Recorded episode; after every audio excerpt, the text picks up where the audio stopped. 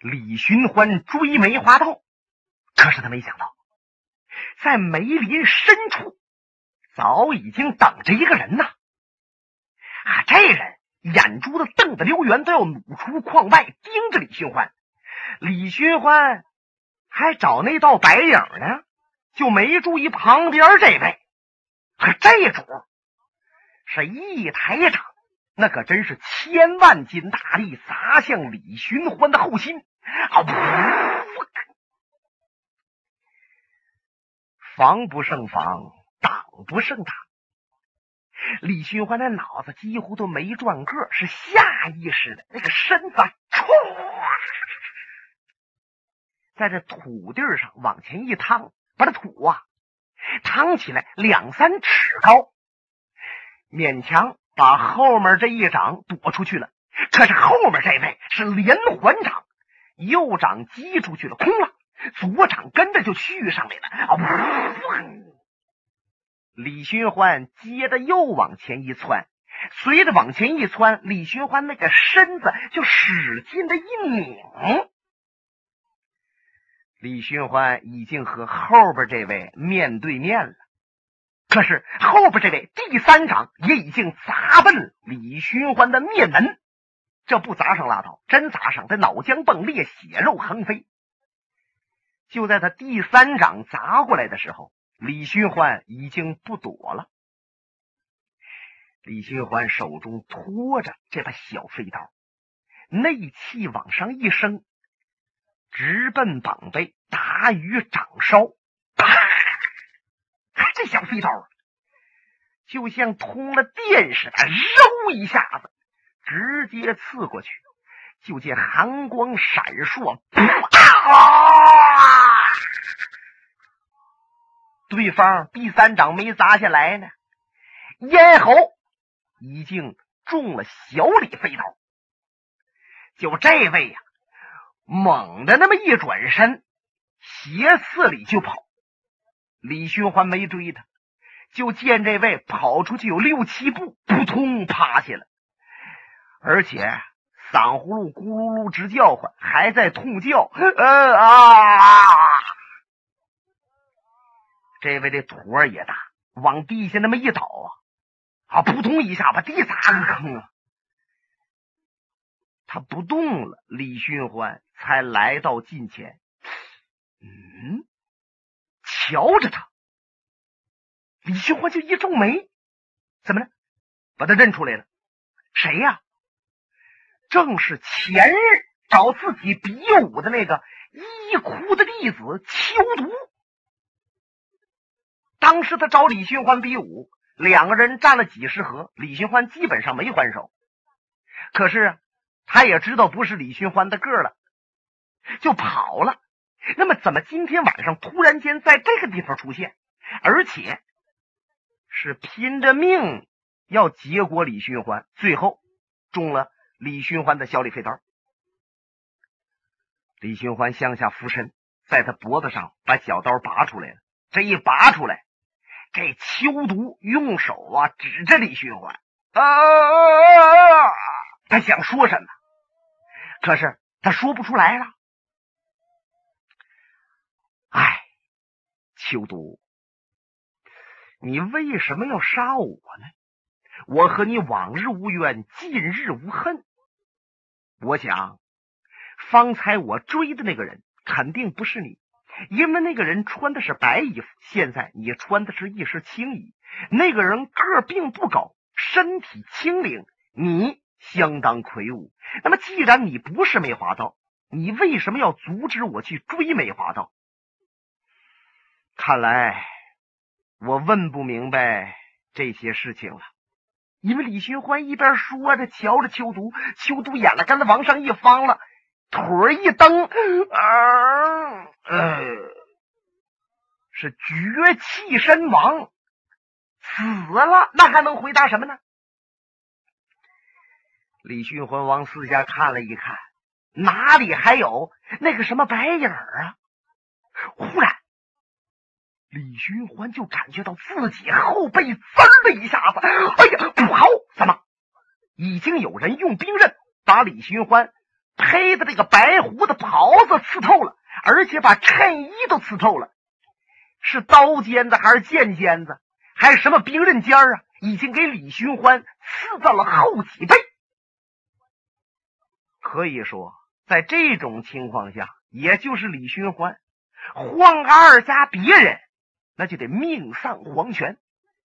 李寻欢的身子都没见着怎么动，唰，横着移出去一丈有余，然后猛地转身，小李飞刀在掌心这个地方啪往前一推，就推到手指尖上了。这就是李寻欢发刀时候的动作。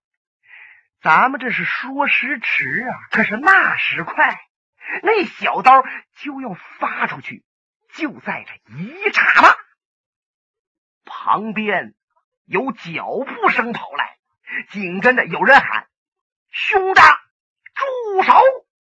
好，李寻欢一看，跑过来的不是别人，正是自己结义的大哥龙啸云。他再看，站在他面前。方才刺他的那个人正在那儿哆嗦呢，手中掐着一把刀，胡须乱颤，那脸都灰了。说怎么灰了？怎么哆嗦？废话，瞧着李寻欢那小刀都要出来了，他能不哆嗦吗？那说这位是谁呀？正是那位铁面无私的赵正义，赵大爷。龙啸云急匆匆跑至近前：“二位，你、你们、你们这是想干什么啊？怎么老自己人动手啊？这是为何呀？”啊！赵正义用手往旁边一指：“龙老弟，你瞧那儿有一具死尸。刚才我往这边来，我瞧着有死尸，我就以为呀，这李探花是梅花道，所以说我才要杀他。”李寻欢冷冷一笑，哼，赵大爷，你怎么就一定认定我是梅花道？你怎么没想想死那个可能是梅花道呢？什么？死那是梅花道？如果梅花道要这么容易被你杀死的话，也不至于兴师动众，使得中原这些练家子都凑到一起要除掉他。哦，这么说。除掉梅花道，只能是你们这些人，而不能是我李寻欢了。他们正在说着呢，又有一些人跑过来了，什么秦孝仪呀，还有什么玉鼎仙鹤、白少斌、红眉怪手、奇才等等等等，这些人都围过来了。他们一看，哎呦，死这不是求毒吗？嗯，赵正义说：“自从李探花一回来。”就多了事儿了，不是伤人就是死人。我看呢，他回来不单说捉不住梅花道，反而还要帮倒忙，使得梅花道伤咱们这些人。李寻欢把下颏一扬：“赵大爷，你说话还是留点分寸啊！我回来了就影响你们抓梅花道了，你还不如直接说我本人就是梅花道呢。”嘿嘿。李探花，你还别真话假说。那梅花道长得什么模样，是男是女，我们还真都不知道。我们知道的只是他武艺高强，杀谁谁也跑不了。按照这一点来说，他的武术还真像您李探花。哦，这么说，我李寻欢还真是梅花道了。龙啸云一看，得得得得得，别说闲话了。斗什么气？我说兄弟，这秋毒到底是怎么死的？啊！李寻欢想一想，没说追那道白影。大哥，我在梅林里边来回走着，他呀突然间出来，给了我几招，使得我难以防范。我一想，既然他下手这么狠，或许是梅花道。我回转身子，飞刀就出去，正插中他的梗嗓，就这样他死了。啊，原来如此！我说各位，大家听没听到？秋毒他半夜三更跳到咱们宅子里边来了，而且还要暗算我的兄弟。也别说我兄弟，就是我龙啸云碰着这档子事儿，我也会下手结果他。我说各位，你们还能怪我的兄弟杀人吗？嗯，气得赵正义胡子一撅的。龙老弟呀，你结交了这么一个朋友，你早早晚晚是搬起石头砸自己的脚。走走走走走走，咱们别理这事儿了。这些人呢，是呼啦超顺着后边又到前面去了。龙啸云瞧瞧地下死尸，你看方才他还给李寻欢争口的，说什么就是他也得杀秋毒。可是别人都走了，他叹了口气：“兄弟啊，秋毒乃是一窟的顶门大弟子，据说一窟。”一生当中也就教这么一个徒弟，而且小道消息啊，这个秋毒还是一窟的私生子。说要不然呢，一窟的武术绝不外传，他都不想收徒弟。你说说，你把他给杀了，早晚有一天那一哭得找上门来，你说我们可如何是好啊？哎，看来龙啸云谈起一哭来，还是心存窃惧。李寻欢乐了，大哥，即使一哭找来，他也是找我，他也不能找你们。你就说是我杀的他，不就妥了？你这叫什么话？你的事儿不就我的事儿吗？李寻欢听这话不作声了，他不由自主的。就往东面这小阁楼里边瞧，这小阁楼啊，现在没有灯光。过去是李寻欢住的屋子，咱们前文书已经介绍了，李寻欢小的时候就在这小阁楼住。那么西面那小阁楼就是林诗音住的。那李寻欢呢，还给东面的小阁楼起了个名叫冷香小筑。前两日听大哥说了，那个武林第一美人林仙儿，就暂时居住在东面的冷香小筑里边。那么是方才有一道白影就在楼下闪过，看着那道白影。那那个人是穿的白衣服，好像是白纱衣服，来回飘啊飘的。那个个头不高，身材也不胖大，还倒真像一个年轻的女子。莫非这白影就是武林第一美人林仙儿？那林仙儿就是梅花道。李寻欢呐，来回这么一合计。他就感觉到俩手直发凉啊！如果真这样的话，这个林仙儿可真是神鬼难测的一个不简单的女人呐！龙啸云瞧着李寻欢出了神儿似的，往东面冷香小筑瞧，他乐了：“兄弟，甭往那儿瞧。由于咱们这个地方老闹梅花道，人家武林第一美人林仙儿啊。”都不在这个楼里边住了，他暂时搬到诗音那屋去，和诗音在一块住呢。哦，是这样，大哥。本来啊，我想瞧瞧我的故居，可是害怕打扰人家。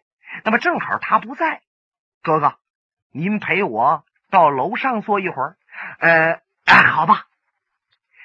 两个人并肩来到东面的小院。顺着楼梯上来，到冷香小筑。龙啸云赶紧把火石火镰找着，啪啪一碰，蜡烛点着，灯光明亮。李寻欢一看，不由得一愣：怎么着？他虽然已经有十几年不住这个屋子了，可是现在屋里边的摆设，就包括那个笔筒，还有他那酒壶，都在原来的位置，哎，没人给动。而且呀，这桌椅擦的都很干净，一点灰尘都没有。看来每天都有人在拾的这个屋子。瞧着李寻欢直发愣，龙啸云拍了拍他肩膀：“兄弟啊，你说这武林第一美人林仙儿也是有心的人呐，他知道你过去曾经在这住过，听我们一介绍啊，你住的时候屋里就这样。虽然他在这住已经很长时间了，可是他坚持着，哈哈，你那笔筒啊、酒壶都放在原来的地方，不愿意给你动。我们一看他既然如此，也就依着他了。看来你虽然没见过这位林仙儿，可是林小姐对你可情有独钟啊！啊，是吗？哈哈哈哈哈！两个人呢都哈哈大笑。正唠着，楼下边有人喊：“龙爷，龙爷，您在楼上吗？”龙啸云马上来到窗户前，啪把窗户推开，向下一看，是一个家人。哦，什么事？龙爷呀，呃，那个秦大公子啊，病又重了，刚才要咽气儿，您过去瞧瞧吧。哎呦，我马上去。龙啸云回头瞧瞧李寻欢，兄弟，大哥，我听明白了，你去看看吧。哎，那你在这坐着啊。龙啸云推开门，顺着梯子下去了。李寻欢坐在屋里边这个椅子上，瞧着四周，慢慢把眼闭上，心想：就这个椅子呀，原来是爷爷坐的，后来父亲坐，后来呢被自己要到这个屋里边来呀，自己坐着。记着自己很小的时候，爷爷手把手教自己认字写字。哎呀，我老够不着这椅子呀，我就问爷爷。我说我什么时候不用抱着能上这椅子？爷爷说呀，你长大呀就能上来了。看那时候也是孩儿小，还担心呢。那自己长大，这椅子也长大，那自己不还上不来吗？哎，想想这一切呀，是又是好笑，又是令人神往。看来还是小时候高兴的时候多呀。想想现在已经四十来岁，两鬓微有白发，时光不容人呐，老了。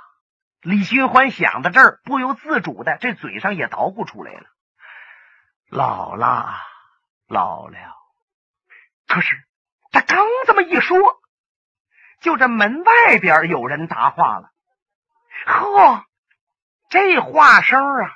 真是燕语莺声，清脆悦耳。谁说你老了？我看你呀，很年轻。嗯，李寻欢往门那一瞧，就见帘子板一挑，从外边是飘飘然走进一人。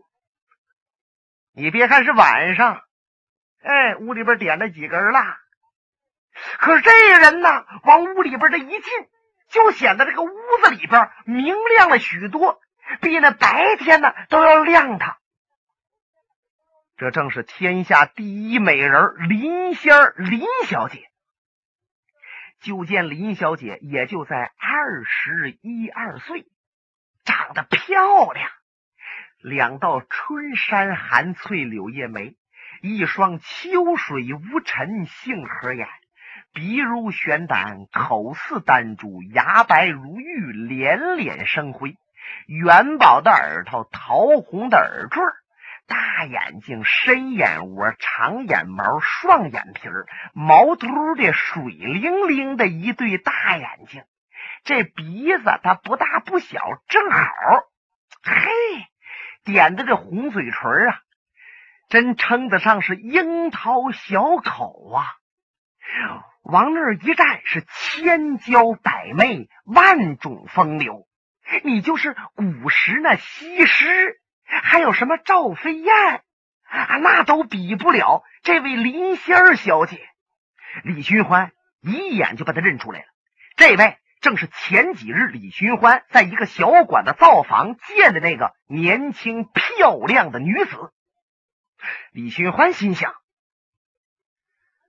自从见着游龙生，又见着秋毒之后，就已经想到了武林第一美人就是那位造房见着过来的女子。因为那个女子拿过游龙生家的鱼肠剑，也有秋毒用过的青魔手手套。因为武林界漂亮的女子她并不多呀，所以说呀，这很可能是一个人。但是就瞧着现在面前，哎呀，这位又淳朴又天真又美貌。十分可爱的这么一个女子，怎么呀？和前几日在灶房见的那位十分淫荡？那说着说着，把衣服就都脱去了。那个女子啊，她她她她想不到一块儿去呀，他不能是一个人啊。可是还确确实实的是一个人。看来这人变化可太大了。他既能这个样子，这种面貌出现，也能那个面貌出现。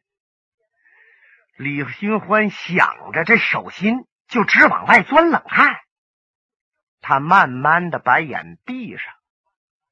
林仙儿是娇滴滴的一笑：“李探花，怎么不敢睁眼看我吗？”李寻欢把眼睁开了，哼。我闭着眼，好好回味回味你那一天脱衣服的样腾的一下，这林仙脸那就红了，连脖子全红了。啊，李探花，我本以为呀，你把那一天的事都忘了呢。看来呀，想让你忘还真不容易。小姐，你不认为我如果对你那一天忘的那么快，你会很失望吗？李寻欢的意思啊，是损他。你老认为你美貌，见着你的人啊，一生都不会把你忘了。那么我要忘了你，你不就失望了吗？林仙何等聪明，把这句话的意思也听明白了。李探花，其实你是错怪我了，因为在我很小的时候，我就听着你很多事情。你们家是父子三探花，一门七进士，尤其是您小李探花，要文有文，要武有武，精彩绝艳，独树一帜，乃是江湖之上独一无二的人物。那么，自从我住到这个屋子里边来，我听着龙大哥和我姐姐林诗音提起你，更使我心驰神往。这才能使我第一次见着你，嗯，就就丢了人了。嚯，说这话呀，还不好意思了，把脸往旁边一扭。李寻欢乐了。哦，林仙小姐，你这个意思是过去对我印象好，所以在那一次才能在我的面前脱衣服。嗯，你还说呢？人家不就是那意思吗？哦。可是有一点我不明白呀，你已经发出了话，谁要是能够杀了梅花道，你就嫁给那个人。那么有许许多多的人为了杀梅花道，都想得到金丝铠护身。那么你为什么也想得到金丝铠呢？听李寻欢这么一问呢，林仙儿胆大的来到了李寻欢的面前。把李寻欢的手抓住了，哎，李寻欢也够大方的，就让他抓着自己的手，显得很随便。李探花，你也不知道我心中的苦衷。虽然我想鼓励江湖志士除去梅花道，说他就是八旬的老叟，三岁的顽童，他就是什么不像样的人，只要能杀了梅花道，我也愿意嫁给他。其实有一些男人呢。我连看都不愿意看他，所以我也怕他们得了金丝铠，杀了梅花道，那我就得画付前言，嫁给人家了。那么呀，我要是把金丝铠得到手，我亲手杀了梅花道，就可以不嫁给他们了。哦，你是这么想啊？可是林小姐，当时那金丝铠几乎就是我囊中之物。既然你相中我了，你就让金丝铠在我的手里边，我穿着它铲出了梅花道，然后你嫁给我，不更顺理成章吗？嗯嗯，听李寻欢这么一说，林仙有点发愣。可是啊，他用肩膀一靠李寻欢，嗯，还是你聪明。当时人家没想到这一点呢。你看你，你在椅子上坐着，人家站在这说话，怪累的。来，咱们俩上床上坐着。李寻欢一看，好嘛，对我又来劲儿了，这又使什么手段了？他心中转念，随着站起身就奔床这边来了。可是他万没想到，在床下躺着一个人，怀中抱着一口大宝剑。本节目由哈尔滨大地评书艺术研究所研究录制。刚才播送的是长篇评书《多情剑客无情剑》。